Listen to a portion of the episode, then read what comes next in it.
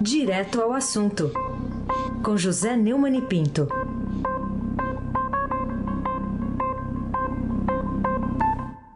Oi, Neumani, bom dia.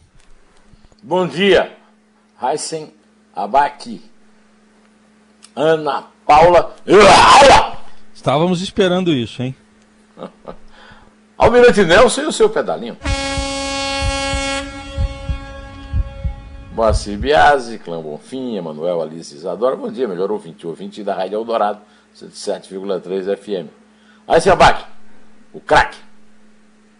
Vamos lá. Vamos começar com essa declaração, da última declaração do presidente da República sobre a hipótese por ele, mais uma vez levantada, de que o país está no que ele chama ah, agora de finalzinho da pandemia. O, o que, que você diz? É ilusão de fim de ano? O que, que é isso? Nesse momento em que 20 unidades da federação estão numa situação da Covid-19 pior do que há quatro semanas. Que a ocupação de leitos da UTI do Sistema Único de Saúde está acima de 90% que o ex-curador da Santa Casa de Misericórdia, Antônio Penteado de Mendonça, acaba de lhe dar uma entrevista sobre a situação dramática naquele hospital. Vem o presidente Jair Bolsonaro ignorar de novo dados e afirmar como afirmou que o Brasil vive. Vamos mostrar o que ele falou, por favor? Almirante Nelson, toca a, a sonora do Bolsonaro. Me permite falar um pouco do governo, porque ainda estamos vivendo um finalzinho de pandemia. O nosso governo, levando-se em conta outros países do mundo, foi aquele que melhor se saiu, ou um dos melhores que saíram, no tocante à economia. É mentira! Mentira grave! É crime! Crime grave! É basicamente o fuzilamento dos brasileiros que continuam morrendo, agora à base de 180 mil. Mas o que é, que é isso? O presidente não tem a afirmação corroborada pelos números. A Eliane Cantanhede escreveu um artigo muito forte, muito bom, no Estadão, chama-se Finalzinho da Pandemia. A linha fina diz: são absurdos demais, provocações demais, alguma o Bolsonaro está aprontando. E ela escreveu: lá atrás, no início da pandemia, o presidente Jair Bolsonaro tinha um ministro da Saúde competente, informações privilegiadas e todas as condições do mundo para fazer a coisa certa combater a contaminação do coronavírus e evitar milhões de doentes e milhares de mortes. Bolsonaro, porém, optou por entrar para a história como presidente que, entre a vida e a morte, ficou com a morte. E em nenhum momento reviu, tentou acertar. Começou errado, vai errado até o fim, à custa de vidas. Entre hoje e amanhã, a realidade confirma a previsão desesperada do então ministro Luiz Henrique Mandetta de 180 mil mortes, e vai aumentar. O número volta ao patamar de 800 a 900 em 24 horas. 21 estados e o Distrito Federal registram aumento de vítimas e os leitos vão se esgotando na rede pública e privada por toda parte. Se você for contaminado, o risco não ter, de não ter onde cair morto nem vivo. E vem aí o Natal, Ano Novo, festas e viagens. Que tipo de ação o capitão de milícias, agora eu retomo aqui o comentário, depois de ler o brilhante texto da colega, está planejando para continuar confirmando sua declaração de que a modalidade de capitão de artilharia é matar. Eu aconselho, como já falei no começo, que o ouvinte, é, assim, daqui a pouco, quando estiver disponível em, em, aí num link, ouça a entrevista que o ex-curador da Santa Casa de Misericórdia, Antônio Penteado de Mendonça, deu, prevendo que não vai haver vacina este ano e que estamos, não estamos no finalzinho da, da gripezinha, né? é, estamos começando uma segunda fase, com o agravante de que a primeira fase não acabou e a, a gripezinha continua matando muita gente. É simplesmente apavorante. Raíssen Abac, o craque. E nesse quadro né, todo que você acaba de descrever muito bem, Neumani, temos outro destaque aqui do Estadão. Saúde prevê gastar 250 milhões de reais com o kit Covid, é a manchete de hoje.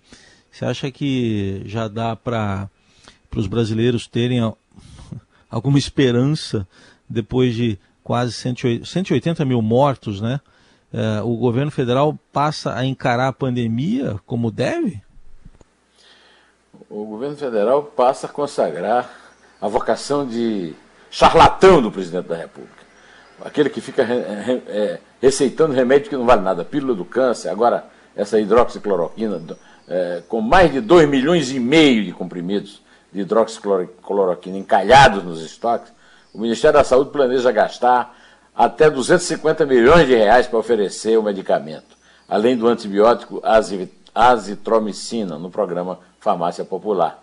O plano prevê reembolso de farmácias conveniadas para que distribuam de graça os produtos que contêm o chamado kit Covid. O kit Covid é a mostra mais clara que o Bolsonaro precisa ser deposto do poder da presidência da República o mais imediatamente que puder. Cada dia que ele está passando é, na, na presidência, nós temos um aumento de 800 mortos. São 40 mil mortos por mês. Se se prevê a primeira, é, se se realizar a primeira previsão do Pazuello é, de 60 dias para a Anvisa é, autorizar as vacinas, é, serão só nesses 60 dias 80 mil brasileiros mortos. O charlatão da pílula do câncer não guarda o óleo de cobra que usa nas feiras livres em suas gavetas no Planalto. Continua usando. Aí sem abaque, o crack.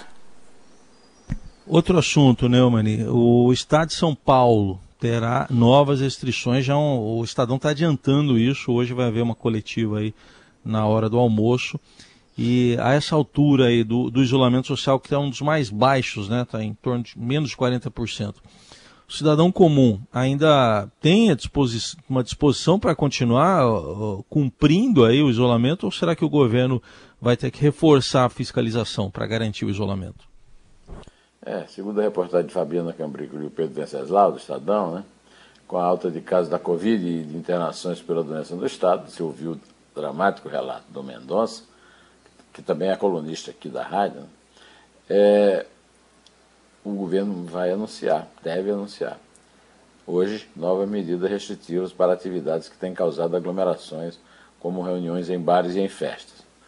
O governador João Dória está resistindo ao endurecimento radical e eu até entendo, mas não tem o que fazer, não. É, acontece que é, o povo está exausto de se isolar, mesmo com esses números apavorantes. É necessário, é difícil, mas é necessário. Vamos ver se o, o João Dória topa mais essa. Aí se abaque, o craque. Neumann, é, e o Butantan, temos essa outra notícia ligada à pandemia também, mas é uma boa notícia. O Butantan começa a produzir a Coronavac, e inclusive em turnos ininterruptos, né? Vai funcionar 24 horas por dia. Que efeito que essa notícia promissora pode exercer sobre os outros estados, principalmente do governo federal?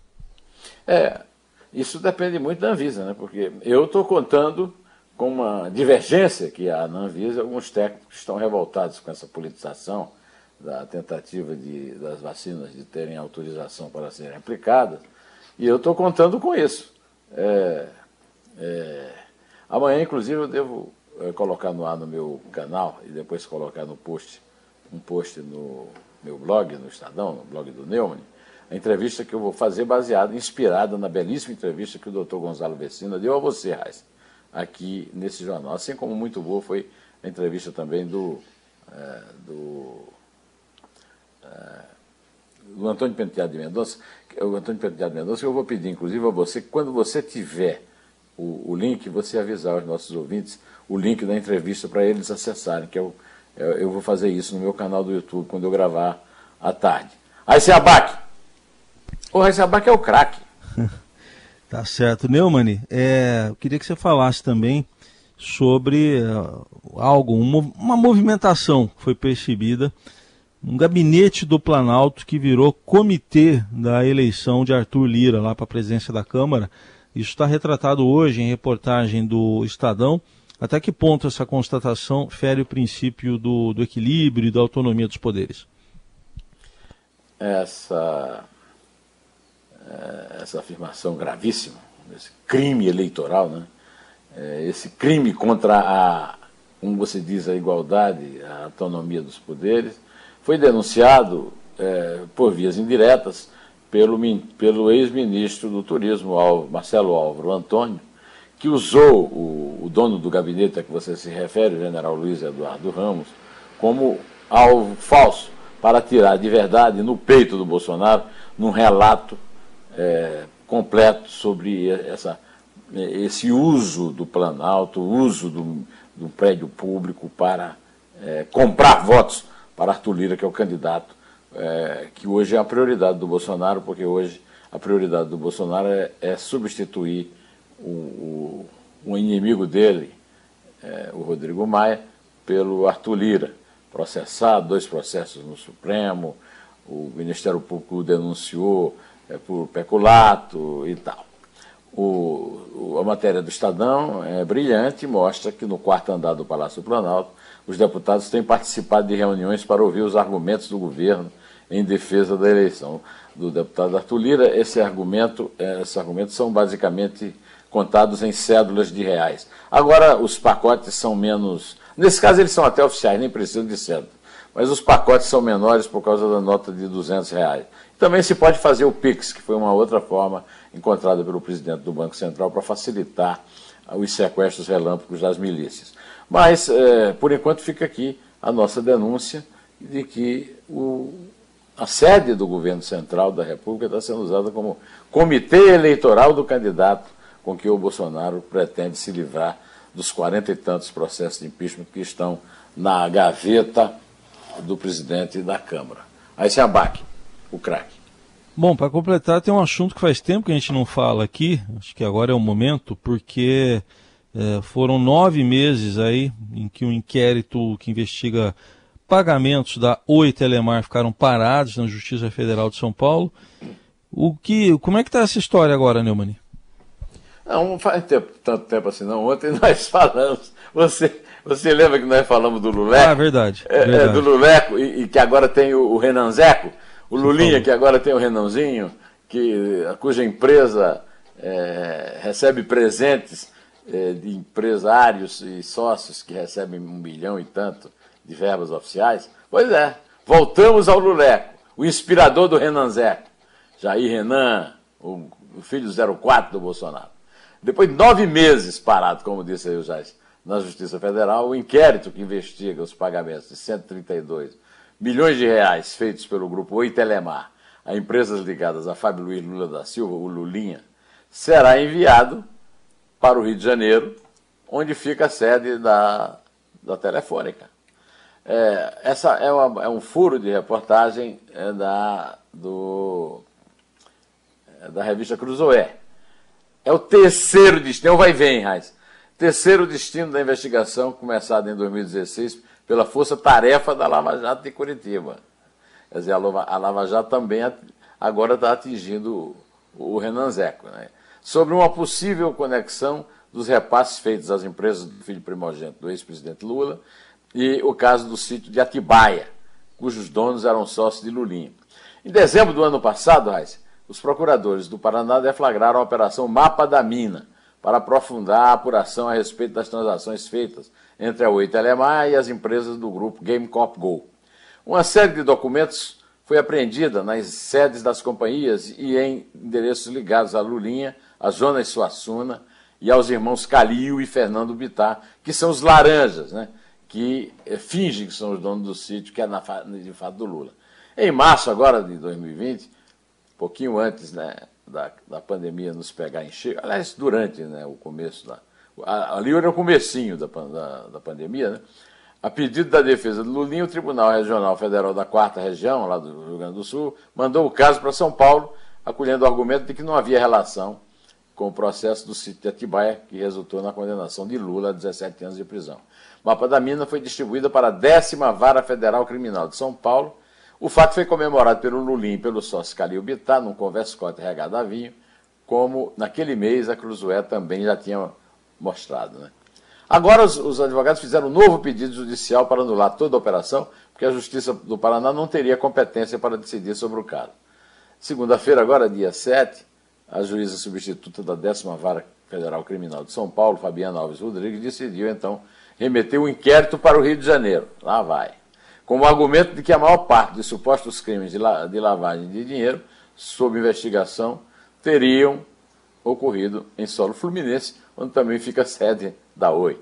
Na decisão, a juíza afirma que o caso não tem relação com a Operação Lava Jato e, por isso, deve ser distribuído livremente no Rio e não para a Força Tarefa Fluminense. Ou seja, já garante a vida do Lulinha e, quem sabe, no futuro, do Renan Zeco. Né?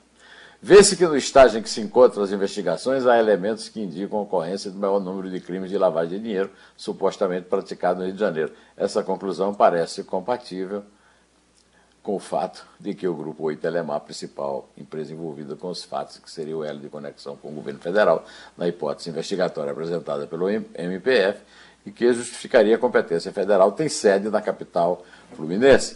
Quem sabe lá do Rio, algum outro juiz, que lá no Rio está cheio de amigo é, do, do Bolsonaro e, portanto, do Lula, mande para a Grécia. A Grécia é a pátria das calendas gregas, é o padroeiro das calendas gregas é São Nunca. E por falar em São Nunca, o que é que o presidente Jair Bolsonaro diria de tudo isso que nós comentamos hoje, hein, Almirante Nelson? Por favor. É o Brasil, né? Pois então. Sendo o Brasil, eu lhe desejo um bom fim de semana a todos vocês que estão aí no estúdio. A Niederauer, o Almirante o, o que está em casa. É o Heisen que está em casa, velhinho como eu. Mas não é como eu, é bem mais novo. Está em home office. E pode contar. E você, meu querido ouvinte? Você que é o melhor ouvinte uh, brasileiro, você tenha um bom fim de semana, se for possível. O que hoje, além da Covid, nós temos a praga, a desgraça, o terror que é ser presidido por um charlatão de feira livre.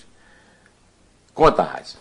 Bom, chegamos ao finalzinho do seu comentário, mas semana que vem tem mais. É três. É dois. É um. Inter. É o Brasil, né?